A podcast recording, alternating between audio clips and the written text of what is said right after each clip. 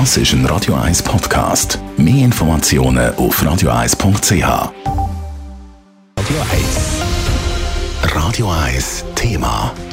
Corona-Fallzahlen steigen. Experten rechnen mit bald bis zu 30.000 Fällen pro Tag. Lockdowns werden gefordert und Beizen sollen zumachen. Ruhig bleibt es aber dann, wenn es um die Schulen geht. Die haben im Moment ja noch Ferien, noch heute, aber eben morgen geht es da zum Beispiel in Zürich wieder los. Und das macht Sorgen. Der Adrian Sutter berichtet. Das eine oder das andere Familienfest ist durch. Sie Feste hat man auch gemeinsam gefeiert und ihnen auch immer die Kinder.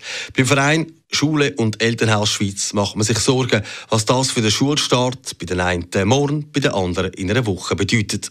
Nicht alle Kinder kommen dann gesund in die Schule, befürchtet Co-Präsidentin Sabine Meni. Ich denke, dass beim Schulstart die Kinder ja, einfach kommen mit dem leichten Schnüderi, mit dem Husten und ist das nicht testen, kann man richtig dann in die Elternhäuser das alles heimtragen. Allein in den letzten Tagen haben immer wieder einmal Kantone mitteilt, ab wann man jetzt in der Schule bei ihnen muss eine Maske tragen und überall ist es ein bisschen anders. Das ist total verwirrend, heisst es beim Verein Schule und Elternhaus Schweiz. Co-Präsidentin Sabine Meni findet, der Flickenteppich sei auch für die Eltern schwer nachvollziehbar. Und was noch wichtiger wäre, es brauche jetzt überall regelmäßige Tests. Das ist sicher für Eltern eine schwierige Situation. Also man sollte das einheitlich vom Bund vorlegen und sagen, wir machen jetzt bei allen Kindern, vielleicht der Januar jetzt einfach mal, machen wir die Spucktests. Um damit auch den Präsenzunterricht zu halten. Also ich meine, das ist ja das Wichtigste für uns, dass Kinder in die Schule können gehen. Weil eins ist klar, das Homeschooling oder der Fernunterricht sei ganz schlecht für die Kinder. Sie würden nie so gut lernen wie in der Schule. Was Sabina Ameni nicht versteht, ist, dass sich immer noch Schulen und auch Eltern zum Teil gegen die repetitiven Tests wehren. Das ist jetzt wirklich kein Aufwand, wie sie selber weiß.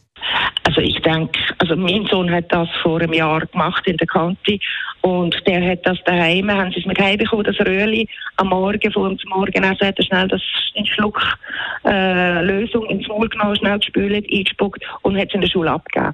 Das ist eine Sache von zwei Minuten gewesen. und das ist keine Aufregung gewesen. Aber es gäbe auch eine gewisse Sicherheit. Für Sabina Meni und der Verein Schule und Elternhaus Schweiz ist darum klar, der Bundesrat der muss jetzt etwas unternehmen. Die einheitlichen Maßnahmen für Schulen gesamtschweizerisch, dass nicht dieser Fleckenteppich entsteht und man den Kantonen, die, ja, der eine entscheidet, der andere entscheidet nicht. Da ist einfach, ja, dieser Flickenteppich, das sollte einfach mal hören.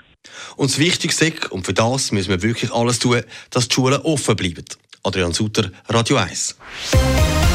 Radio 1 Thema. Jederzeit zum Nachlesen als Podcast auf radio1.ch.